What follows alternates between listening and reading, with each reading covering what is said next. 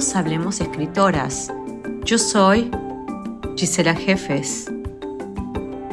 Nos encontramos en la sección Estéticas del Antropoceno Tres Preguntas, una iniciativa que intenta ahondar frente a la catástrofe climática y ecológica presente en la experiencia creativa de autoras y artistas y reinstaurar, si es posible, una cultura del cuidado que nos reconecte.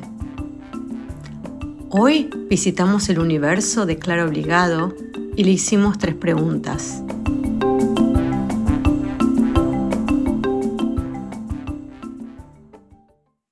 Frente a los cambios que el Antropoceno va produciendo en el planeta y las crecientes alteraciones geológicas que los humanos estamos provocando, ¿cuál es el rol de la literatura y el arte? ¿Y es posible o no dar cuenta estéticamente estos cambios. Creo que ambas cosas son posibles. Dar cuenta o no dar cuenta estéticamente de los cambios, al menos de modo voluntario.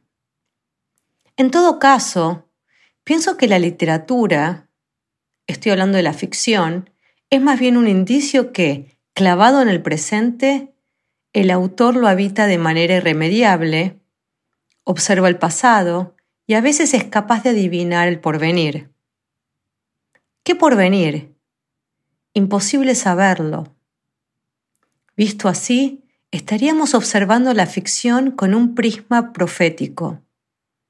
Creo que la ficción lee hacia atrás y actualiza el pasado como forma de predecir, si es que se lo propone, el futuro. Dicho así, queda demasiado taxativo, puesto que es cierto que la literatura también incide en los cambios sociales, pero de ninguna manera me parece que su función sea provocarlos y ni siquiera referirse a ellos de manera directa, menos aún sumarse a contingentes de autores que ponen de moda un tema u otro. En este sentido, me parece que el mercado, que suele ser quien empuja estos movimientos, falsea y censura a la vez. El mercado, ya se sabe, es naturalmente autoritario y necesita hacerlo para vender libros como si fueran churros. Necesita repetición temática para que el comprador, eventualmente llamado lector, visualice el producto y lo adquiera. Y ese es el gran peligro de los temas que, con o sin sentido, se ponen de moda. Pero sucede que la literatura es, para mí, un indicio sutil, un laberinto de señales que no puede navegar en esas coordenadas. Aceptarla sería destruir su esencia. La verdadera literatura ilumina. En todo caso, estoy mucho más interesada en la búsqueda formal o en la investigación verbal que la impronta temática, que siempre me parece un poco sospechosa y fácil de manipular.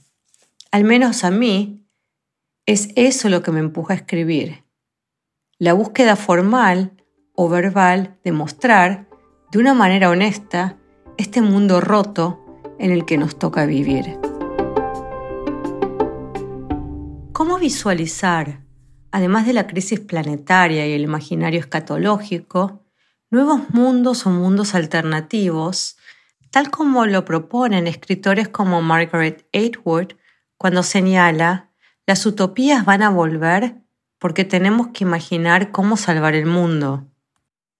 Sí, es grande la tentación de escribir no utopías, sino más bien distopías, con el deseo de representar un futuro al que todos tememos y a representarlo, hacerlo más legible. Creo que todos hoy nos sentimos perdidos. Yo misma, que nunca he trabajado en esta clave, me veo ahora escribiendo un relato que sucede en un futuro muy cercano, pero dudo que la misión de la literatura consista en salvar el mundo y dudo también de sus fuerzas para lograrlo. Sin embargo, cuando leemos el pasado en clave de anticipación, nos damos cuenta de que muchas veces los autores se adelantan en la percepción del porvenir, aunque no esté en su deseo ni siquiera en su conciencia la tentación de hacerlo. ¿Cuáles son los textos, trabajos y obras que más te inspiraron a escribir? Entre muchos, todo lo que crece, naturaleza y escritura, ¿y por qué?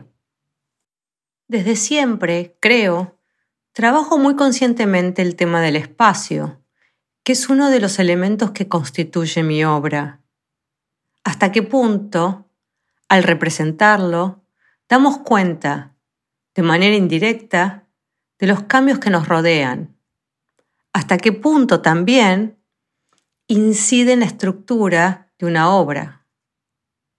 Lo represento y le canto a la vez porque creo que en la narrativa, desde siempre, la naturaleza está presente.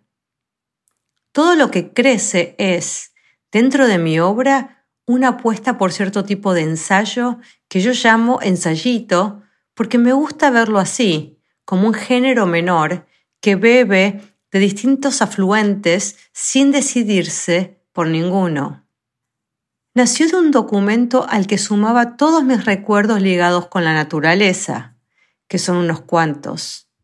Un día, en Buenos Aires, conversando con Federico Falco, me contó que tenía un proyecto en el que estaba un poco perdido y que consistía en escribir sobre alguien que cultiva un huerto mezclando esta idea con los talleres de escritura que ambos impartimos. De ahí más tarde nacería Los Llanos. La idea me quedó y durante la pandemia me sentí incapaz de escribir ficción, porque la ficción pide, o al menos me pide a mí, que me asome un abismo del que no sé muy bien cómo voy a salir. Me exige que sea muy honesta y a la vez que me desdoble, que deje de ser quien soy. Es decir, la ficción me deja más frágil más débil frente a los estímulos que recibo, y la pandemia ya me hacía sentir frágil sin que buscara más estímulos. Así nació una casa lejos de casa, en el que, los primeros días del encierro, hablé de lo que significaba para mí ser extranjera y, poco después, un ensayito en espejo, todo lo que crece, en el que hablaba de los orígenes de la escritura, de los míos, que están plantados en un momento en el que, sin tener todavía lenguaje, porque era muy pequeña, vi brotar un geranio. Hablaba también de lo que significa perder un entorno familiar, naturaleza y escritura, dos conceptos que, para mí, siempre han estado unidos. El deseo de nombrar, la certeza de lo visto y a la vez la imposibilidad de nombrar, que es lo que me empuja a escribir. Esta observación me llevó, en primer lugar, a María Zambrano y de ahí fui abriendo la mira hasta observar todos los jardines que me constituían, que eran parte de mi imaginario desde el Edén en adelante y en distintas culturas. Obviamente me acerqué a Kafka. Es fascinante su relación con la naturaleza, a la mística. Entremos más adentro en la espesura, a Rachel Carson, Dickinson o Mary Oliver. Pero cuando escribo no leo solo literatura. En este caso me dejé llevar también por Gilles Clement, por ejemplo, que diseña jardines que pueden asimilarse con el hecho de ser extranjera. Santiago Beruete y su libro Jardinosofía, en el que une ambos saberes. Leí mucho, científicas, naturalistas, Filósofos es un libro lleno de referencias de todo tipo.